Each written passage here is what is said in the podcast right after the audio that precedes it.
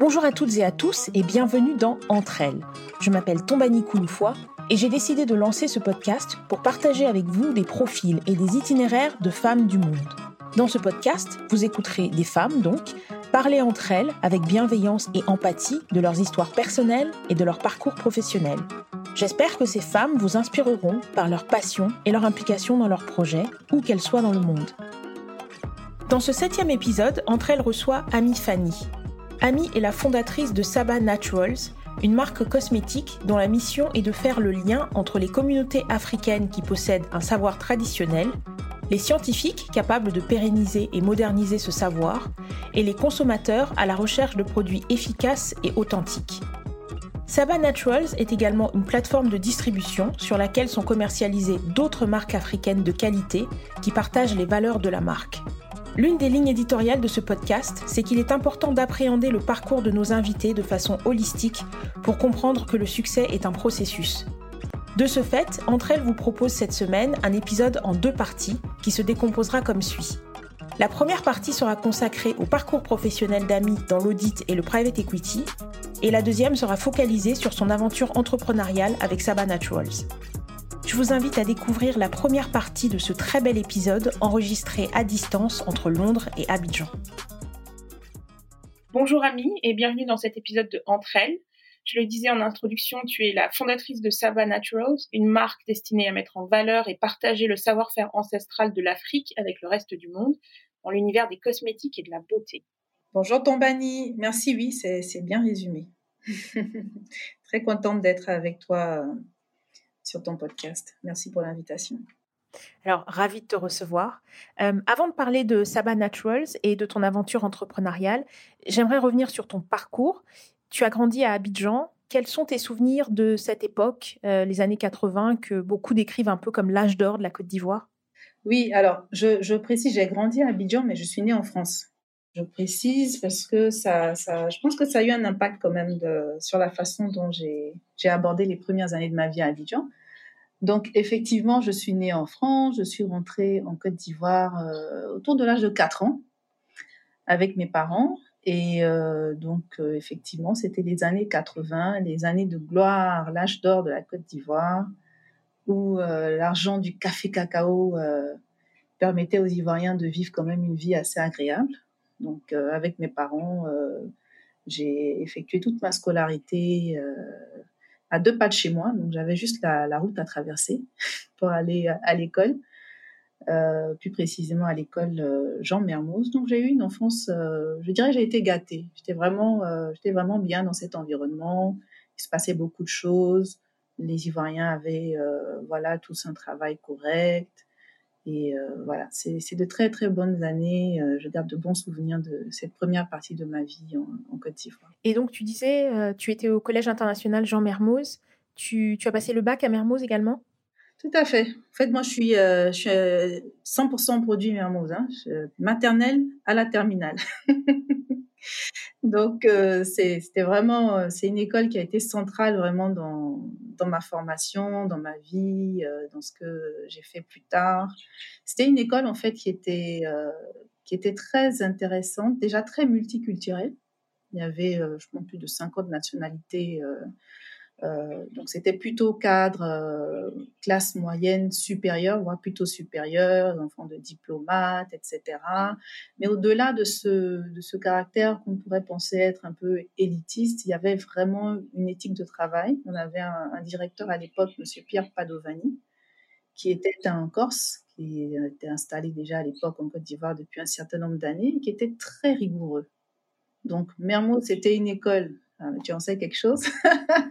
C'était une école certes élitiste. Hein. on avait quand même euh, de la chance euh, d'être à Mermoz euh, parce qu'on était parmi les privilégiés du pays. Mais on avait une éthique de travail. voilà, on, plaisantait pas, on travaillait, on bossait. Et ce que j'ai aimé aussi de ce passage à Mermoz, donc en plus de la multiculturalité qui te sert quand tu vas après en Europe, tu n'es pas perdu parce que tu as déjà eu l'habitude de d'être dans des classes avec plusieurs nationalités, c'était aussi le côté inclusif, parce qu'à l'époque, Mermoz recevait des boursiers de l'État ivoirien, donc des personnes euh, de milieux plus modestes qui venaient et je pense que ça enrichissait aussi le cursus. Et euh, voilà, donc c'était des années aussi très formatives euh, pour moi dans, dans ce contexte-là. Je suis tellement d'accord avec toi. Et euh, d'ailleurs, je vais quand même faire un petit disclaimer, c'est que moi aussi j'étais à Mermoz au primaire. je me souviens très bien de Monsieur Padovani et de son air sévère à, l'entrée de l'école tous les matins. Ça rigolait pas. Hein. Mmh, mmh. et donc, tu passes le bac à Mermoz et tu fais le choix d'intégrer une classe préparatoire. comment se fait le choix de ton orientation? Alors, donc, donc, encore une fois, beaucoup de choix que j'ai faits à cette époque-là, je pense, ont été vraiment influencés par l'environnement dans lequel j'étais. Donc déjà, à Mermoz, euh, en toute modestie, j'étais une très bonne élève. Euh, j'avais euh, voilà, j'avais de bonnes notes, en général en tête de classe, et de façon naturelle pour moi, il fallait que je fasse les meilleures études. Et dans le système français, pour ceux qui connaissent un peu, euh, la classe préparatoire, euh, c'est la voie royale, en guillemets, hein, c'est comme ça qu'on l'appelait. C'est-à-dire seulement les meilleurs élèves peuvent prétendre envoyer leur dossier, être sélectionnés dans une classe préparatoire en France et y aller. Donc je ne pensais pas, à autre chose vraiment. Je, voulais faire le meilleur en fait. Même si à l'époque, je savais vraiment pas ce que j'allais faire. Hein. J'avais aucune idée du métier que j'allais exercer. Je voulais juste être euh, dans la meilleure voie et voilà. Et donc, à partir de Mermoz, j'ai constitué mon dossier. Et euh, encore une fois, ça montre un peu l'état d'esprit dans lequel on était à Mermoz, en tout cas à l'époque. C'était, il n'y a pas de limite en fait. Il n'y a pas de raison que parce que tu viens d'un lycée euh, d'Afrique, tu n'aies pas accès au meilleur de l'éducation française. On n'avait aucun complexe. J'avais déjà des amis qui étaient également bons, qui étaient dans des promotions avant moi, qui avaient été recrutés, sélectionnés pour des classes préparatoires en France. Donc ça nous paraissait tout à fait accessible à partir de la Côte d'Ivoire. Et c'est quand je suis arrivée en France, en fait, que j'ai réalisé, ben non, c'est pas si accessible que ça, parce que même des élèves qui ont fait toute leur scolarité en France, euh, qui sont français, qui sont dans ce milieu-là, euh, la classe préparatoire, pour certains, ça leur semblait être euh, quelque chose de complètement inatteignable mais pas encore une fois à partir de, de, de, mon point de vue où vraiment euh, il n'y avait aucune raison, aucun complexe, on vise le meilleur et puis bon. Heureusement pour moi, c'est bon, j'ai visé, j'ai été, été acceptée. Alors j'ai été acceptée dans une classe préparatoire dans, dans un lycée dans le sud de la France. Euh, mes parents ont quand même essayé de me dissuader d'aller à Paris. Hein. Ça, il faut que je le dise. C'était, voilà, euh, tu vas ton bac, tu vas pas dans une grande ville, tu vas aller dans une petite ville, de préférence où on connaît quelqu'un. Donc, euh, je suis allée la première année dans la classe préparatoire du lycée Bartou à Pau, sud-ouest. je n'avais jamais été à Pau et même en fait, depuis ma naissance, je n'étais jamais retournée en France. Donc ça a été voilà, ça a été une expérience intéressante. Moi qui venais d'Abidjan, la grande ville, euh, j'arrivais dans un petit village euh, du sud-ouest de la France. Mais ça s'est bien passé, j'ai été bien accueillie, j'ai euh, eu de bons résultats. Si bien même que la deuxième année, je me suis permise de dire non, il me faut un lycée un peu plus, il me faut un peu plus de challenge. Voilà, donc euh, j'ai envoyé mes dossiers un peu partout et j'ai été acceptée dans une classe préparatoire euh, à Toulouse, qui était déjà une ville euh, un peu plus grande, avec des, lycées un peu plus cotés. Et donc, encore une fois, le but pour moi, sans complexe, c'était de dire, je, vais, je cherche le meilleur, en fait. Donc, je, je, change. Je vais à Toulouse la deuxième année, pour ma deuxième année de classe préparatoire. Et donc, c'est à partir de là-bas que je présente mes différents concours et que je décide d'intégrer l'ESC Nantes à l'époque, qui s'appelle Audencia maintenant. Voilà un peu l'histoire. Et cette période en école de commerce, euh, elle se passe donc euh, plutôt tranquillement, j'imagine. Euh, c'est déjà de toute façon un peu moins lourd en termes d'emploi du temps et de charge de travail que, que la classe préparatoire. Oui, c'est sûr, c'est moins chargé, on est plus dans... Voilà, on, travaille, on cravache pendant deux ans, on ne fait pratiquement que ça. Et bien sûr, pour tous les, les étudiants en classe préparatoire, le but, c'est d'arriver en école de commerce et, entre guillemets, de se la couler douce. mais, mais, mais, mais, encore une fois, moi, c'était pas... Voilà, moi, j'avais je, toujours ce drive-là, en fait, de dire, OK, c'est quoi la prochaine étape? Où est-ce que je peux être... Euh, je peux trouver euh, quelque chose d'excellent, quelque chose de bien. Donc, je faisais plutôt partie du groupe des, euh, voilà, des, des bachoteuses, encore une fois. J'étais pas en, en, école de commerce pour organiser des soirées et pour profiter du temps. Tu n'étais pas présidente donc euh, du BDE Non, je n'étais pas présidente du BDE, le bureau des élèves qui se charge d'organiser toutes les fêtes. Au contraire, j'étais euh, j'étais pas présidente, mais j'étais membre de la junior entreprise.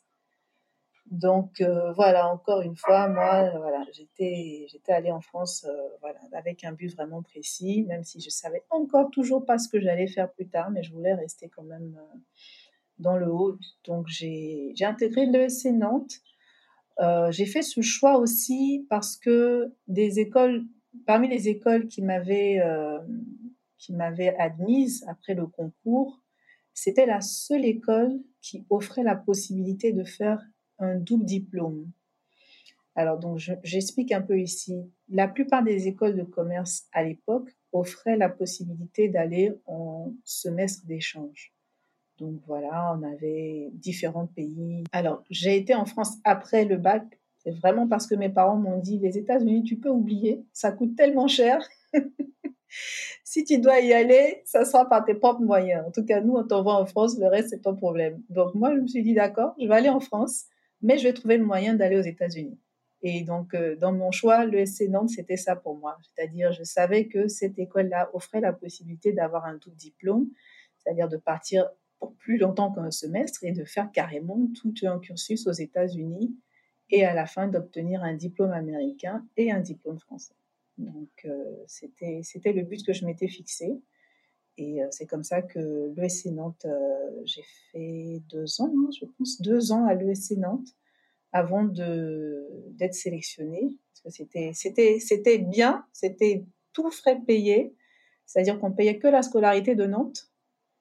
Et avec ça, on avait la, possibilité d'être euh, boursier aux États-Unis. Donc pour moi, c'était juste le rêve. Donc j'ai travaillé très dur à l'ESC Nantes pour être parmi les deux personnes de la promotion sélectionnées cette année-là pour aller aux États-Unis. Donc, tu vois, je ne me suis pas reposée à l'ESC Nantes. Clairement pas.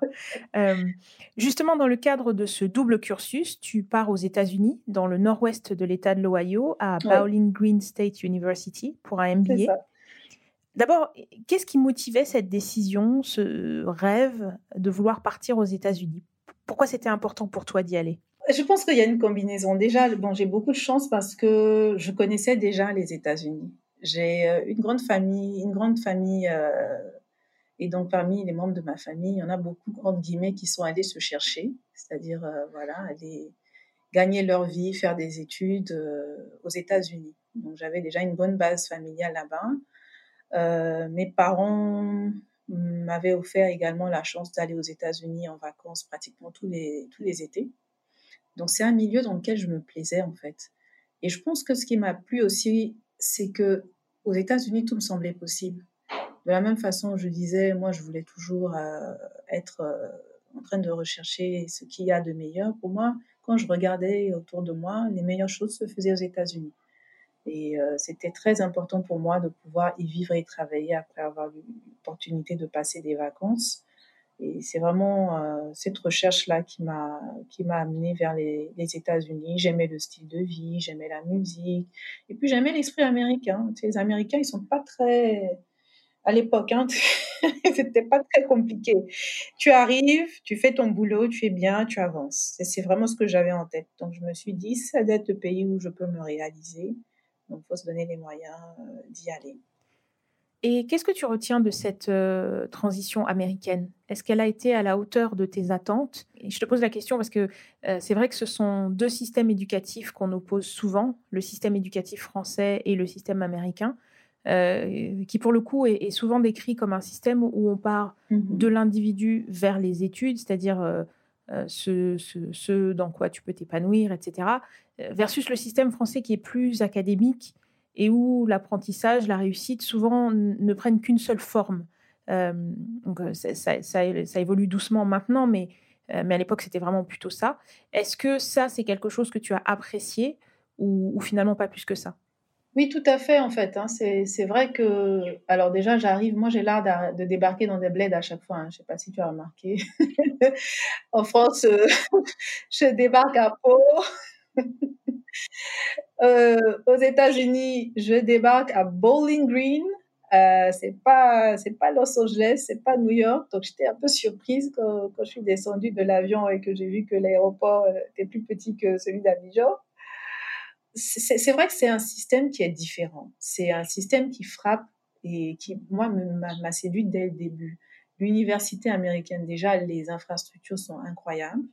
C'est une mini-ville euh, dans la ville, il y a tout sur place et euh, il y a ce système de, crédit qui n'était euh, pas très développé à l'époque en France et en Europe et qui, l'est beaucoup plus, surtout dans les écoles de commerce, où quand tu entame tes études, en fait, tu choisis des, euh, matières par, affinité. Donc, tu sais peut-être pas en quoi tu feras ton bachelor, mais tu as, le choix entre histoire de l'art, entrepreneuriat, économie. Donc, en fait, tu bâtis, c'est un peu comme des, briques pour bâtir en fait ton, cursus. Donc, tu peux avoir deux personnes qui ont un bachelor en histoire de l'art, mais qui ont une sensibilité complètement différente parce qu'elles ont pris des cours différents. Bon, il y a une base, bien sûr, à avoir. Hein.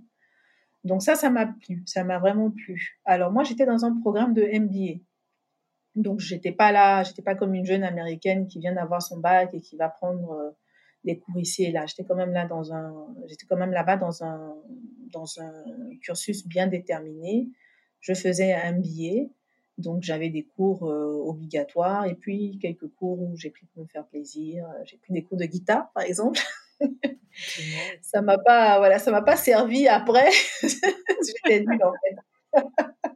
j'ai abandonné, j'ai abandonné en cours parce que c'était censé être un cours pour débutants, mais je me suis aperçue qu'il y a différents niveaux de débutants. Hein.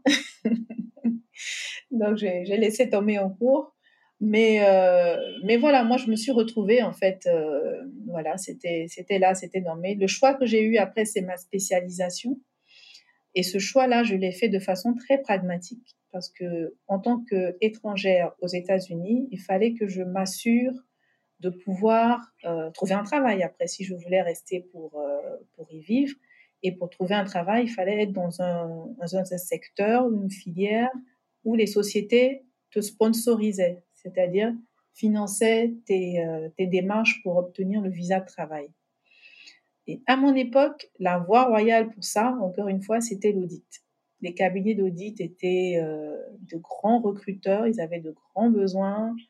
Et euh, si, si tu étais un étudiant étranger et que tu voulais avoir les meilleures chances de trouver une société qui te sponsorisait, qui faisait tous tes papiers d'immigration pour que tu puisses travailler aux États-Unis, c'était certainement les cabinets d'audit. moi, j'ai fait un billet et une spécialisation en compta pour pouvoir justement rejoindre après un cabinet d'audit. Et juste une question en passant pour euh, rebondir sur ce que tu disais auparavant avec euh, les cours de guitare. Mhm. Est-ce que du coup, cette expérience aux États-Unis, ça t'a permis quand même euh, d'ajouter un peu de fantaisie dans ton parcours? Parce que justement, tu parlais des cours de guitare. En ayant été une élève très sérieuse qui intègre toujours la stratégie dans ce qu'elle fait pour arriver à son but, est-ce que là, tu t'es laissé un peu aller à côté ou pas vraiment?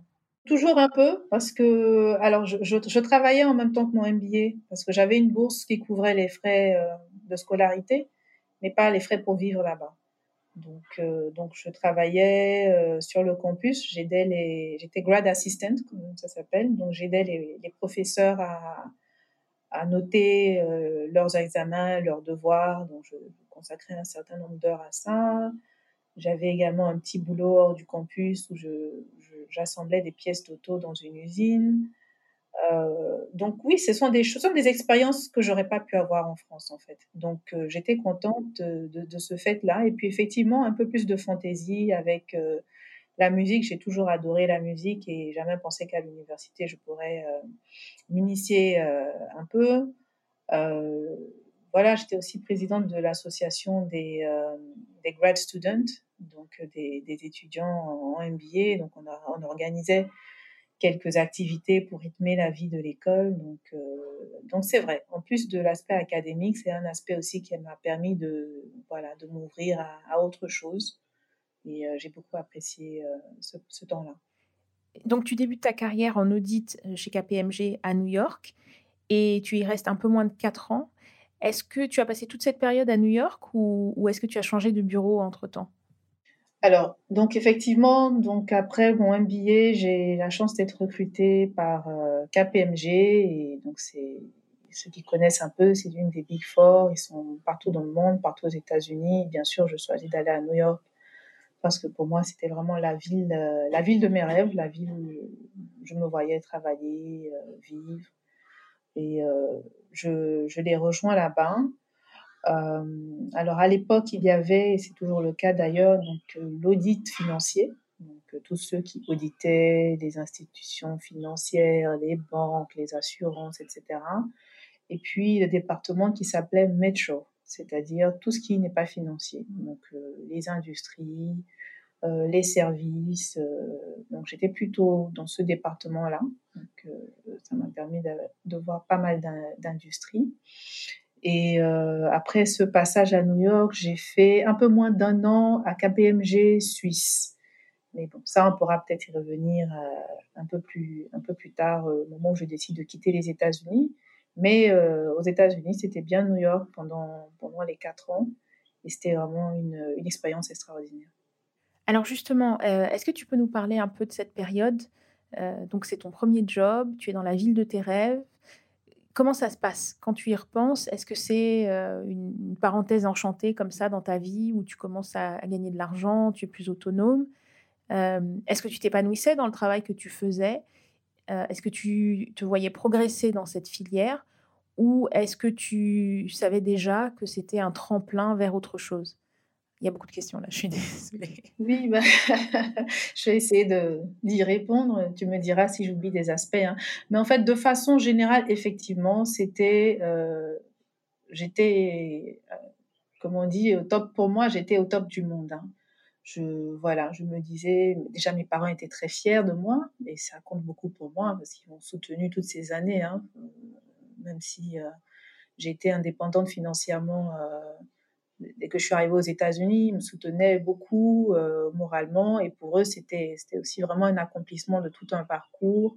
Euh, J'étais arrivée à KPMG euh, sans avoir un tonton ou une tata qui, qui est là-bas qui m'a pistonné. C'était vraiment, voilà, c'était le fruit de mon travail, le fruit de, mes ambitions. Euh, donc, euh, vraiment très fière, très fière de moi, moi aussi. Et euh, l'expérience que j'ai eue là-bas, j'ai qualifié d'extraordinaire parce que je découvrais, même si je connaissais les États-Unis, comme je disais, je venais en vacances, mais bon, ça n'a rien à voir. Hein. J'étais adolescente, j'étais là pour, pour l'été. Là, je, je, me retrouvais dans la situation d'une jeune professionnelle, euh, première expérience euh, euh, professionnelle aux États-Unis, dans un environnement euh, comme New York. On se voit le matin au milieu de ces grands buildings. on se croit dans un film, en fait, hein, quelque part. Hein, venu de, de, chez moi en Côte d'Ivoire. Et euh, j'ai découvert aussi le monde professionnel américain, qui, euh, qui est particulier. Et euh, pour moi, c'était une bonne expérience. J'ai vu, donc tout, tout de suite, j'étais déjà cataloguée, en quelque sorte. J'étais une femme et j'étais noire. Donc double minorité et à l'époque c'est pris très très au sérieux. Hein. Donc je, remarque qu'il euh, y a beaucoup d'efforts qui, qui, étaient faits pour euh, intégrer en guillemets euh, ceux qui ne ressemblaient pas aux autres, c'est-à-dire ceux qui n'étaient pas blancs, qui n'étaient pas des hommes. C'était encore un milieu dominé par ça. Et donc je rejoins par exemple l'association des Black Accountants et je suis invitée à faire des formations sur l'étiquette donc voilà, quand vous êtes invité à, un déjeuner client, par exemple, voilà où se placent les fourchettes, les cuillères, les verres. enfin, c'était vraiment ça et je, je, je, je m'émerveillais de, de, de, voir euh, que ça comptait, que ça comptait. J'avais jamais pensé à ça. Bon, je mangeais déjà à table chez moi, hein, je rassure tout le monde. Mais voilà, il y a, y a une étiquette, il y a, y a des choses à faire, à dire, une façon de se comporter, pour s'intégrer tout simplement, pour euh, ne pas être euh, la seule noire de l'endroit qui ne parle pas aux autres ou qui est au téléphone pendant que les, autres essaient de, se parler ou qui ne sait pas où on place la fourchette. Donc c'était c'était ça, des formations de ce genre-là. Je, je, pense que je n'aurais vu ça peut-être pas pas en Europe, en tout cas pas à l'époque. Donc c'était déjà très très avant-gardiste pour moi, très nouveau. Et très formateur bien sûr parce que ben, je prenais tout ça très au sérieux donc je suivais je suivais tout ce que je pouvais avoir comme formation. Euh, il y avait aussi un programme de mentoring. Je n'avais jamais entendu parler de mentoring.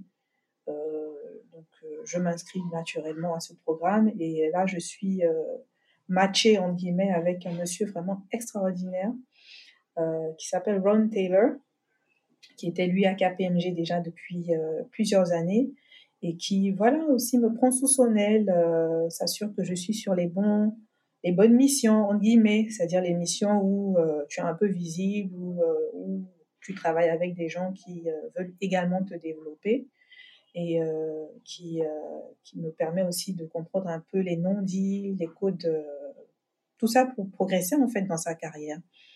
Et ces, ces éléments-là ont vraiment été encore une fois, très formateur. J'avais aucune idée de, ce qui m'attendait dedans. Ça s'est plutôt bien passé pour moi parce que j'ai progressé régulièrement pendant les quatre ans où j'étais à, KPMG, c'est-à-dire que j'ai été promue euh, chaque année au, grade d'après. Et puis, euh, surtout, j'ai vu aussi comment fonctionnaient les entreprises de l'intérieur. Euh, quand on arrive comme auditeur, en général, personne ne me recevoir comme auditeur. Hein. Je sais pas, à l'époque, on le montre pas, mais franchement, on aimerait bien qu'il soit ailleurs. Mais euh, au-delà de, ça, ça veut dire que toi, l'auditeur, tu apprends. En plus de pouvoir euh, déchiffrer euh, des, comptes financiers, tu apprends aussi les people skills. donc ça aussi, ça m'a aidé. Déjà, je ne suis pas l'anglais n'étant pas ma langue natale, j'avais toujours voilà un petit accent qui, qui, faisait que les gens s'intéressaient, voulaient savoir d'où je venais. Et euh, moi aussi, j'apprenais à, voilà, pouvoir parler aux, clients, euh, demander des choses euh, qui, franchement, les embêtent, mais qui sont obligés de donner parce que tu es l'auditeur. Et mais en même temps, tu as envie qu'ils te rappellent l'année prochaine. Donc voilà, c'est des petites choses quand on commence à travailler qui sont très importantes à avoir. C'est-à-dire un, l'étiquette. C'est quoi? Quels sont les codes dans le métier dans lequel on est? Et puis, deux, tous ces soft skills qu'on n'apprend pas à l'école, qu'on ne peut pas savoir si on n'a pas commencé à travailler. Observer, j'observais beaucoup, je voyais comment les Américains se comportaient, euh, comment mes collègues se comportaient. Et euh, voilà, donc euh, tout ça mis bout à bout, je pense que c'est une très très bonne première expérience pour moi. Et au bout de quatre ans, encore une fois, je commence à me demander, bon, quelle est l'étape prochaine? L'étape suivante, est-ce que tu commences à te dire qu'elle peut prendre la forme d'un départ des États-Unis? Ou est-ce que tu réfléchis juste potentiellement à faire autre chose euh, ou, euh, ou est-ce que ça correspond également à des changements dans ta vie personnelle? Euh, Il y, a beaucoup de choses qui peuvent influencer ce type de décision. Oui, alors avant de répondre à ta question, je, je me suis aperçue que dans la réponse que j'ai faite avant, je n'ai pas adressé un des points que tu as mentionné. Tu as demandé si je m'épanouissais en fait dans ce métier. Alors, c'est une question très importante et je dois avouer que je ne me suis pas beaucoup posé cette question dans ma, dans ma vie professionnelle. Euh, c'est bizarre, mais c'est comme ça. C'est ce que j'ai remarqué. Je, je, pensais jamais, en fait, en termes d'épanouissement. Euh, je pensais plutôt en termes de est-ce que je sais le faire? Oui, je sais le faire. Je suis formée pour ça. Je le fais. Est-ce que c'est une opportunité intéressante pour moi? Oui, c'est le cas. Je le fais. Mais j'ai pas vraiment réfléchi au fait d'être épanoui dans un métier, même si des choix se sont... Quand je dis par exemple, au bout de quatre ans, euh, je me suis demandé quelle était la prochaine étape. Avec le recul, je réalise maintenant qu'au bout de quatre ans, effectivement, euh, j'étais pas forcément épanouie dans ce métier.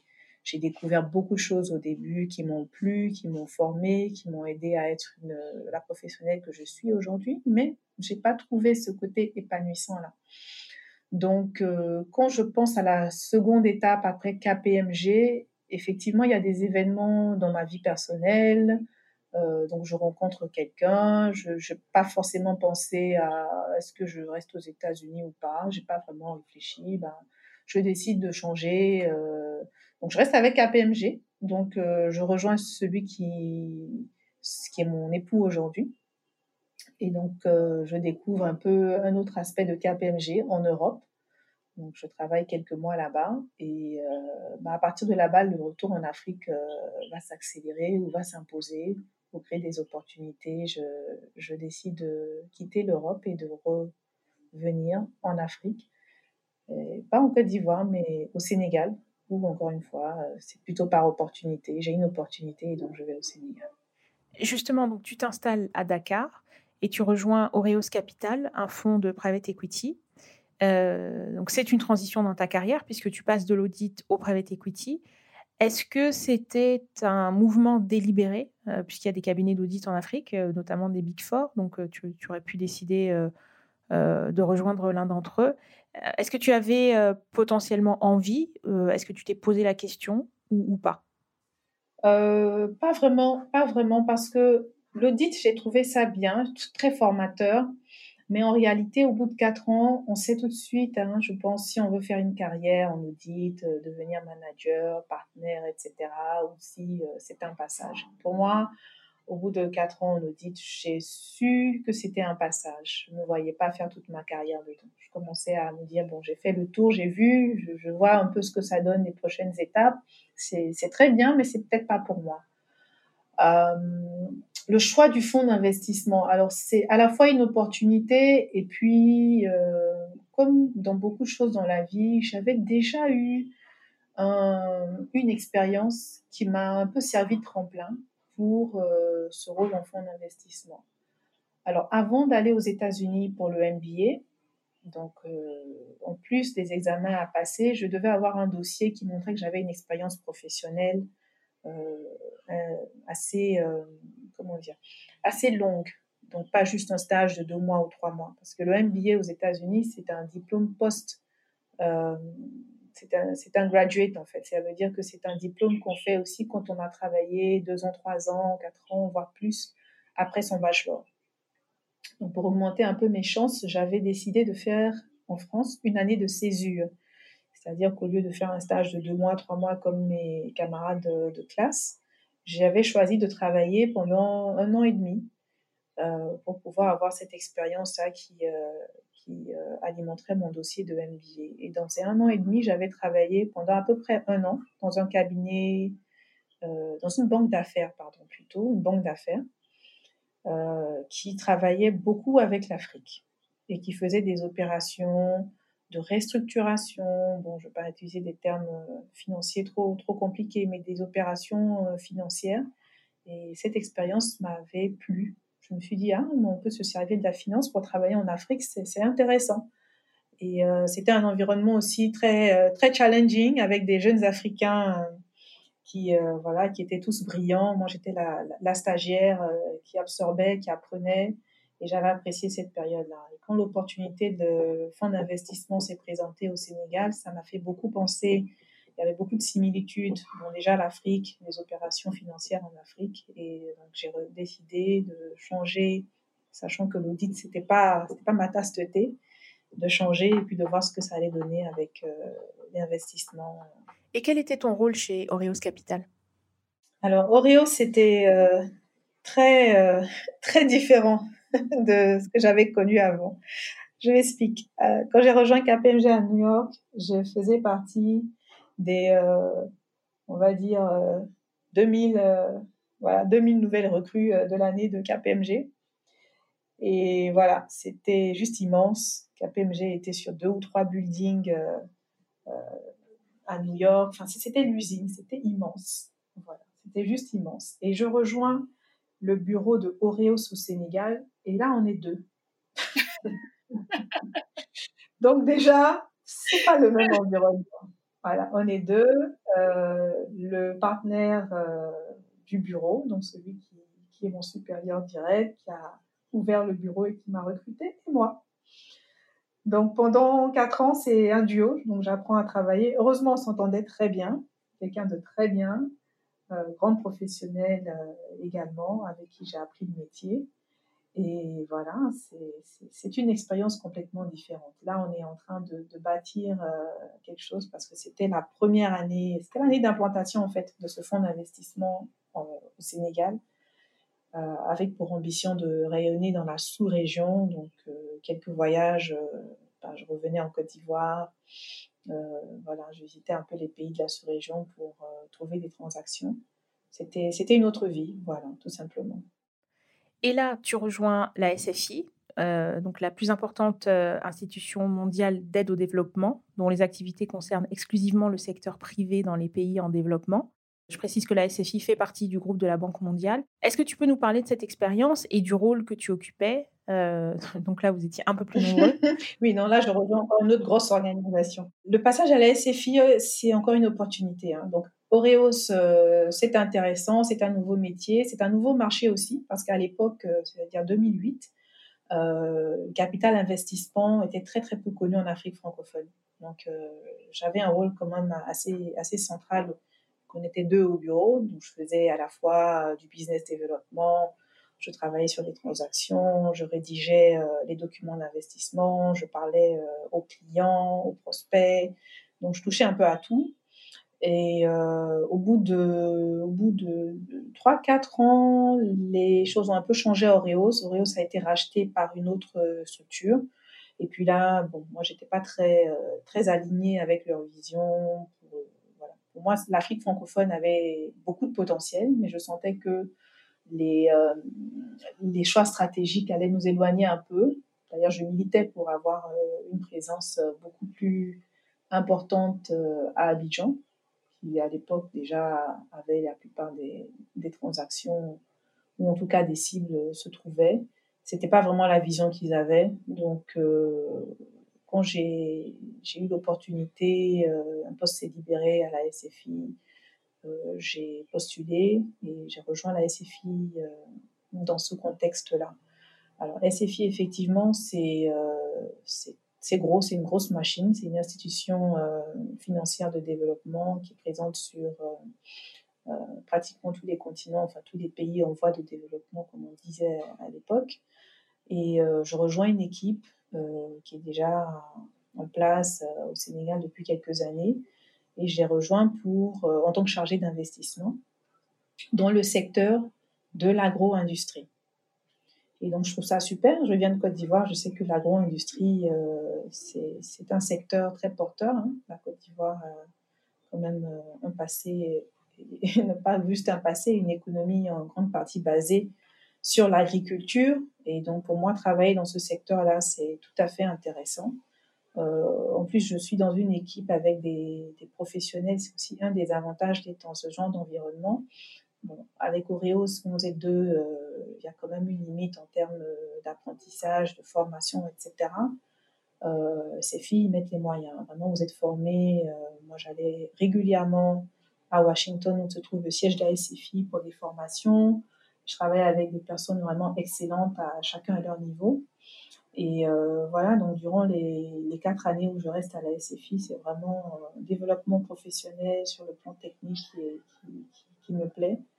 Et euh, voilà, donc mon rôle consiste à sillonner un peu euh, les pays de la sous-région, toujours à la recherche de transactions à faire. En général, du financement euh, pour les sociétés qui sont déjà en activité, qui ont besoin d'étendre leur, leur marché, leurs activités. Et donc, depuis 2014, tu es de retour à Abidjan Pour des raisons personnelles, donc je viens d'avoir un deuxième enfant.